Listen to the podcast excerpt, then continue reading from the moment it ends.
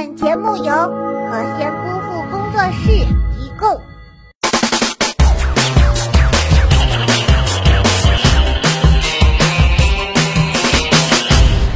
Hello，小姐们，我是马苗苗，欢迎收看今天的九娱乐框，赶紧来看看今天又有哪些囧事吧。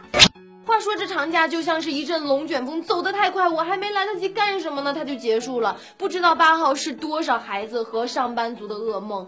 不过正常的学校是八号才开始上课，然而有位小姑娘在八号写了一篇作文，都被发现并且发到网上了。网友爆料，嘉兴一六年级女生写的静静言辞犀利，大量转发。虽然高速免费，但还有邮费、旅游费、门票费这些东西，义乌小商品市场都有。景点里价格翻番，高速免费不止你一个人知道，所有人都来占便宜，高速就成了慢速。我说姑娘，你那里堵成羊肉串，你就知足吧。这十一出行到哪儿哪儿都是停车场啊，你还觉得景点里的小商品贵啊？那你知道三十八一只的大虾不？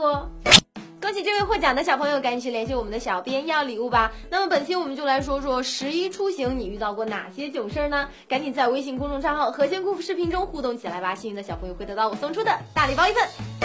女汉子到底是种什么样的生物呢？拳打小三，脚踢渣男已经算不了什么了，现在必须得是上山能打得了虎，下海能杀得了鳄鱼，那场面简直血腥的不要不要的。据《每日邮报》报道，美国德克萨斯州的十岁女孩艾拉沃克近日在维多利亚市附近的瓜达卢普河使用弩弓杀死了一条长近四米、重达三百六十三公斤的巨大鳄鱼。霍克已经有多年的狩猎经验，他利用弩弓瞄准鳄鱼头部，使其丧失行动能力，并将其当场射杀。这样一来，你老爸的鳄鱼皮鞋和鳄鱼腰带，还有你老妈的鳄鱼皮包就都有了，还真是个孝顺的好姑娘呢。起名是一门学问，有的人的名字被起得与众不同，那可能他以后获得的成就也是非同凡响。就比如最近获得诺贝尔奖的屠呦呦女士，那名字起的也是大有典故的。屠呦呦是中国中医科学院终身研究员兼首席研究员，她因研究青蒿素荣获2015年度诺贝尔奖。1930年出生于宁波，父亲给她起名悠悠，源自中国古籍《诗经》的“悠悠鹿鸣，食野之苹”。宋代朱熹著称平。名记蒿也，我的名字叫马喵喵，那我名字的典故就是，嗯，一只风马牛不相及的猫。看了下面这条酒文，我只想说一句话，那就是村里人没有城里人会玩，城里人没有外国人会玩。然而我也不知道他们这么会玩到底是图什么。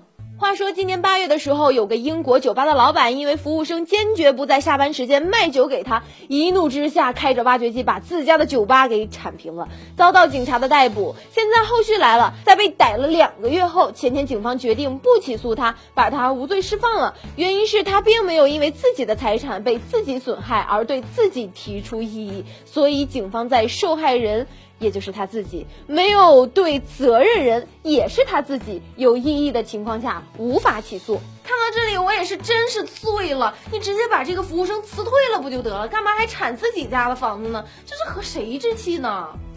这个黄金周刚刚过，今天我们就来盘点一下十一出游路上的那些奇葩事儿。你看，小丽还贴心的写了标题哈。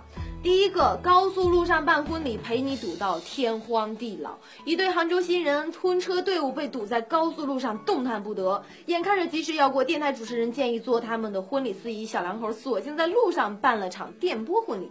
第二个，华山人太多，小伙求婚没地儿下跪，能结成婚还算是幸运的啊！一位西安小伙原本想在华山顶峰浪漫求婚，却发现山上人多的跟挤公交似的啊！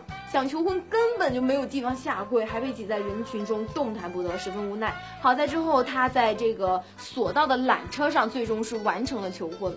第三个，不到长城非好汉，好汉下的人出汗。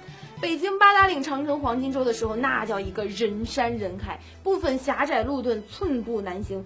有一名男游客因为嫌前进速度太慢，竟然跳上异常狭窄的城墙边，四肢并用，一路向前攀爬，引得游客惊叫连连。其实这三条让我大侦探马苗苗总结一句话，就是归根结底，那就是一个原因呢，人多。好啦，到这里本期的节目就结束了，赶紧拿出手机扫一扫这个二维码，或者添加微信账号“和弦姑父视频”，把互动答案告诉我，也可以把看到的九文告诉我，这样就有机会获得我送出的大礼包啦。好啦，么么哒，九文娱乐筐每天更新，明天见。